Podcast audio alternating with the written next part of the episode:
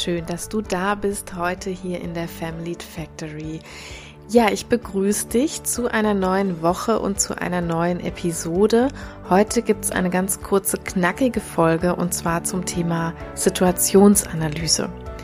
Vielleicht fragst du dich jetzt, was hinter diesem trockenen, analytischen Begriff so dahinter steckt. Ich werde es dir gleich erklären. Und zwar hast du dich vielleicht auch in einer Situation schon mal gefragt oder nach einer Situation schon mal gefragt, Mensch, warum bin ich da eigentlich so ausgeflippt oder warum hat das bei mir diesen oder jenen Schalter angeknipst? Vielleicht ging es dir aber auch schon mal so, wenn du Kolleginnen oder Freundinnen oder Angehörige beobachtet hast in einer Situation, dass du dir gar nicht so genau erklären konntest, warum ist es jetzt zu dieser oder dieser Verhaltensweise gekommen. Und in der Psychotherapie benutzen wir genau für diese Fälle das Tool der Situationsanalyse. Hört sich trocken an, ist auch in der Vorarbeit erstmal vielleicht ein bisschen technisch, aber was man daraus ziehen kann, ist auf jeden Fall ganz viel wertvolle Information, vor allem über die Konsequenzen von Verhaltensweisen. Da gibt's jetzt ganz verschiedene Methoden, die PsychotherapeutInnen da anwenden können. Es gibt verschiedene Schemata, nach denen sowas abläuft. Ich möchte heute einfach mal die leichteste, die simpelste Form mit euch teilen. Und das ist das sogenannte ABC-Schema nach Alice. Alice ist ein kognitiver Verhaltenstherapeut gewesen. Er hatte eigentlich erst angefangen, tiefenpsychologisch zu arbeiten, hat sich dann aber immer mehr in den verhaltenstherapeutischen Bereich entwickelt und hat die sogenannte rational-emotive Therapie entwickelt. Darauf möchte ich jetzt aber gar nicht so lange eingehen, sondern auf seine Situationsanalyse. Und der Hintergrund des Ganzen ist, dass man früher ja bei den Behavioristen sozusagen nur beachtet hat, dass es einen Reiz gibt und es gibt eine Reaktion auf diesen Reiz und man hat gar nicht so sehr berücksichtigt, dass diejenigen, die den Reiz wahrnehmen, Individuen sind und dass die auch eine individuelle Verarbeitung des Ganzen haben. Und das ABC-Schema, das ich gleich noch näher erläutern will, von Alice hat dann erstmalig in Betracht gezogen, dass diejenigen, die diese Reize wahrnehmen oder diejenigen, die in der Situation sind, eben eine ganz spezielle individuelle Bewertung des Ganzen vornehmen.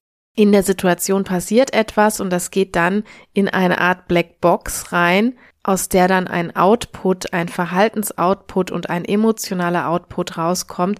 Aber was in dieser Blackbox passiert, welche Bewertungen da vorgenommen werden, das ist eben das Spannende, um auch Verhalten zu erklären und zu verändern. Jetzt schauen wir uns das im Einzelnen kurz an. ABC oder ABC steht für auslösende Situation wenn wir das Ganze jetzt mal auf Deutsch nehmen. Das heißt, wir beschreiben erstmal am Anfang, was war eigentlich die Situation, die einem bestimmten Verhalten oder einer bestimmten Emotion vorangegangen ist. Ich spick das gleich nochmal mit einem Beispiel, dann ist es leicht verständlich. B steht im Deutschen für Bewertung, im Englischen für Belief, also welche Bewertung nimmt der oder die Situationsbetrachterin hier vor. Und C steht dann für die Consequences, also für die Konsequenzen. Das können eben Emotionen sein, es können aber auch Verhaltensweisen sein. Meistens ist es beides. Und somit haben wir schon das Schema eigentlich erklärt, wie schauen wir uns eine bestimmte Situation an. Jetzt gebe ich ein Beispiel rein, dann wird es nämlich wunderbar plastisch und zwar kennen das vielleicht auch einige von euch. Wir nehmen die Situation, da steht ein Mann vor einer Wohnungstür und klopft und nach einigem Klopfen wird diese Wohnungstür geöffnet. Seine Frau macht die Wohnungstür auf und er steht dort mit einem riesengroßen Strauß wunderschöner roter Rosen. Das ist die Situation. Und jetzt schauen wir uns an, wir schlüpfen jetzt mal in den Körper und in die Psyche dieser Frau. Wie ist denn jetzt die Bewertung dieser Situation? Da steht ein Mann mit einem großen Strauß roter Rosen. Was geschieht jetzt in der Black Box? Was geschieht in dieser Frau? Und die Beliefs, also die Bewertungen, könnten jetzt folgendermaßen aussehen. Der hat irgendwas zu verbergen. Ne? Der hat irgendwas falsch gemacht, der hat ein schlechtes Gewissen und deshalb taucht der jetzt hier mit einem Riesenstrauß roter Rosen auf. Die Konsequenz in der Emotion, die jetzt stattfindet, die könnte so aussehen, dass sie furchtbar wütend wird und sie knallt diesem Mann eine. Ja, also wir dürfen uns vorstellen, er steht dort, großen Blumenstrauß in der Hand, die Frau flippt aus, wird total sauer und wütend und gibt ihrem Mann eine Ohrfeige. Jetzt spulen wir das Ganze mal zurück. Da klopft dieser Mann mit dem Strauß roter Rosen. Seine Frau öffnet die Tür und seine Frau bewertet das so dass sie sich richtig darüber freut, dass eine Emotion am Ende rauskommt, die Freude, Überraschung vielleicht auch heißt. Und diese Bewertung sieht folgendermaßen aus. Ich habe den tollsten und aufmerksamsten Ehemann auf dieser Erde, der kommt nach einem stinknormalen Arbeitstag nach Hause und bringt mir so einen wunderschönen Blumenstrauß mit. Die beiden umarmen sich, schwören sich ewige Liebe und Treue. Und so hört dieses Szenario auf. Also wir sehen ein und dieselbe Situation und zwei völlig unterschiedliche Reaktionen dieser Ehefrau, zwei völlig unterschiedliche Ausgänge des Szenarios. Und je nachdem, wie wir jetzt hier ins Spiel kommen, wir PsychotherapeutInnen kommen meistens dann ins Spiel, weil wir eine sehr bemerkenswerte Reaktion gesehen haben oder weil uns PatientInnen so eine Reaktion geschildert haben, von sich selbst oder ihr eigenes Verhalten nicht so gut einordnen können. Wir könnten uns aber auch einfach vergegenwärtigen, dass wir nochmal untersuchen wollen, wie bewerten wir eigentlich eine bestimmte Situation, die uns da vielleicht im Alltagsleben, vielleicht im Arbeitsleben tagtäglich passiert und die wollen wir uns einfach mal näher anschauen. Oder wir haben eine bestimmte Emotion, die wir da gar nicht so richtig einsortieren können. Wir fragen uns, warum haben wir da das oder das Gefühl in dieser bestimmten Situation? Also all das können Anhaltspunkte und auch Anlässe sein, warum so eine Situationsanalyse mal ganz förderlich sein kann. Und dann kann man eben Punkt für Punkt durch diese Analyse durchgehen. Man kann sich ganz genau anschauen, was ist die auslösende Situation, was ist da eigentlich vonstatten gegangen.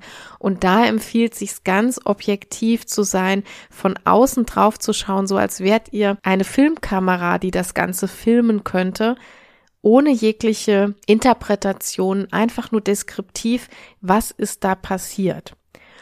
Und bei dem Punkt B, bei den Beliefs, da geht's wirklich drum, geht in die innere Blackbox, guckt, was habe ich darüber gedacht, wie habe ich die Szene interpretiert. Hier geht's wirklich um eure ganz individuelle Bewertung. Wenn ihr das analysiert, werdet ihr merken, da spielen ganz, ganz viel unsere Glaubenssätze mit rein, unsere Schemata, unsere Regeln, nach denen wir unser Leben aufgebaut haben, unsere Grundüberzeugungen. Das ist also hier was ganz Wichtiges dabei, wie ein Individuum eine Situation interpretiert. Und wenn ihr diese Interpretation, diese Bewertung rausgefunden habt, dann kommt ihr dazu, warum ist eine bestimmte Reaktion, warum ist eine bestimmte Emotion hier an dieser Stelle vielleicht sogar logisch. So, und wenn wir jetzt eine Situation nach diesem Schema analysiert haben, dann dient das natürlich nicht einfach dazu, diese Situation jetzt platt untersucht zu haben. Wir möchten ja damit auch was ganz Bestimmtes erreichen. Und das eine, was man damit erreicht, ist wirklich Rationalität reinzubekommen. Auch Patientinnen und Patienten gelingt es dadurch meistens sehr gut, eine Situation nochmal ohne jegliche emotionale Beteiligung einfach aus der Vogelperspektive anzuschauen. Das ist das eine. Und das andere ist natürlich, sich selbst und sein eigenes Verhalten, seine eigenen Emotionen viel, viel besser verstehen zu können. Und vielleicht, wenn ihr jetzt Lust bekommen habt daran oder wollt es einfach mal ausprobieren, dann könnt ihr mal spaßeshalber eine Situation aus eurem Leben nehmen, aus eurem Job, aus eurem Alltagsleben, aus einem Konflikt, was ihr möchtet, wo ihr euch vielleicht auch fragt, wie habe ich denn da eigentlich zu dieser Reaktion gefunden? Warum sind da die Emotionen so in mir übergeschäumt? Und ihr könnt es einfach mal durchgehen und werdet merken, dass ihr dann wirklich euch selbst und euer Verhalten viel, viel besser verstehen könnt. Natürlich mit dem langfristigen Ziel, wenn man dann schaut, was die Konsequenz war, dann kann man auch in vielen Fällen erkennen, Wenn ich eine andere Bewertung vornehme, ihr denkt zurück an das Rosenbeispiel, wenn ich eine andere Bewertung vornehme, dann kann ich ganz anders so eine Situation interpretieren und dann komme ich vielleicht auch zu ganz anderen Resultaten, zu einer ganz anderen Konsequenz dieser Situation. Selbstverständlich kann man das auch an der Situation mit anderen Menschen anwenden. Das heißt, auch andere Menschen kann ich dadurch mitunter viel besser verstehen. Ich kann eine bessere Empathie entwickeln, wenn ich versuche zu verstehen, welche Interpretation haben denn diese anderen Menschen in ihrer Blackbox in der Situation vielleicht vorgenommen? Weshalb haben sie so reagiert, wie sie reagiert haben? Ja, also das heute in aller Kürze und Würze mal als ein einziges Tool, was ihr vielleicht in eurem Leben genauso gebrauchen könnt. Wenn ihr beratende Personen oder Coaches seid, könnt ihr es natürlich auch gebrauchen in der Beratungspraxis. Aber testet einfach mal aus, ob es euch was bringt probiert mal rum, spaßeshalber an irgendeiner Situation, die euch vielleicht nicht so schlüssig erschienen ist. Und ich würde mich natürlich freuen, ihr könnt was damit anfangen und könnt einfach für euch was rausziehen. Ja, nächsten Montag gibt es wieder eine neue Episode hier in der Family Factory, dann mit einem neuen spannenden Thema aus dem Bereich Mental Health und Psychologie im oder außerhalb des Jobs. Und wenn ihr gerne euch vernetzen möchtet, dann freue ich mich natürlich. Ich bin sehr aktiv auf LinkedIn. Da könnt ihr mich am ehesten erreichen und bekommt auch immer auf jeden Fall eine Antwort von mir, wenn ihr mir eine direkte Message schickt. Vernetzt euch gerne, folgt mir gerne, um Beiträge aus meinen Themen zu lesen. Das sind eben die gerade genannten, also Mental Health und Vereinbarkeit, Karriere mit Kind vor allem. Das sind Themen, die mich persönlich sehr berühren und bewegen und darüber poste ich auch immer mal wieder Beiträge, die euch vielleicht auch interessieren können. Ja, und den Podcast dürft ihr natürlich auch sehr gerne abonnieren, wenn ihr es nicht ohnehin schon getan habt. Ich freue mich sehr, dass die Community hier auch jede Woche wächst. Es hören mittlerweile schon wirklich sehr, sehr viele Menschen zu. Ich bin ganz begeistert, wenn ich auch die wachsenden Zahlen sehe, wenn ich das Interesse sehe. Ihr schreibt mir auch immer ganz nette Messages dazu. Dafür danke ich euch wirklich sehr, dass ihr den Podcast auch immer wieder mal bewertet oder in irgendwelchen Posts adressiert und erwähnt und dass ihr ihn in eurem Netzwerk teilt. Das hilft einfach, dass die Menschen ihn bekommen oder dass er die Menschen erreicht, die davon profitieren und für die er letztendlich gemacht ist.